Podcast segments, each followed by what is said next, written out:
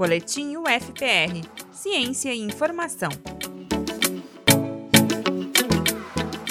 Um grupo de pesquisadores do Departamento de Química da Universidade Federal do Paraná criou um método inédito para repelir o mosquito Aedes aegypti, inseto responsável pela transmissão da dengue, chikungunya e zika no Brasil.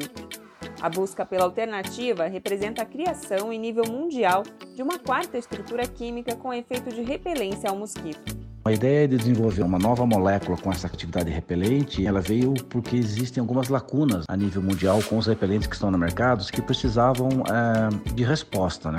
Uma delas é, é, a toxicidade do DIT, né? Que é certamente o repelente mais usado, né? Em todos os produtos aí a nível mundial, ele é o mais usado.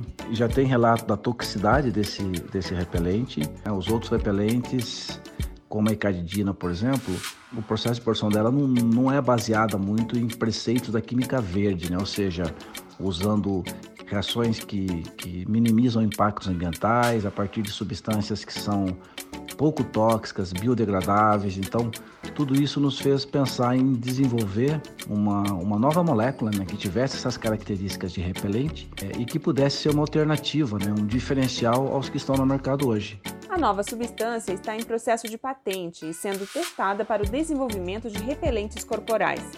Os testes em laboratório apontaram que o repelente funciona com alta eficiência por cerca de 10 horas.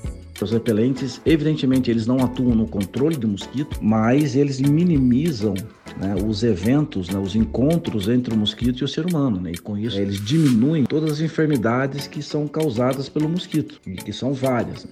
Então, é, ele tem sim um impacto muito grande em termos de saúde pública. O governo pode incentivar a produção é, de repelentes de baixo custo e até distribuir para as populações que têm um, mais dificuldade né, em, em, em, comprar essas substâncias, né, esses produtos repelentes, principalmente, por exemplo, mulheres grávidas, né, que é o que é, se construiu numa grande demanda aí por conta da Zika né, né em 2015 2016.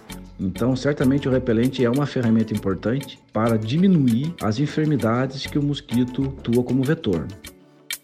Esse boletim é uma produção da Superintendência de Comunicação e Marketing da Universidade Federal do Paraná. Acompanhe mais informações e saiba o que é produzido pela universidade pelo portal www.ufpr.br.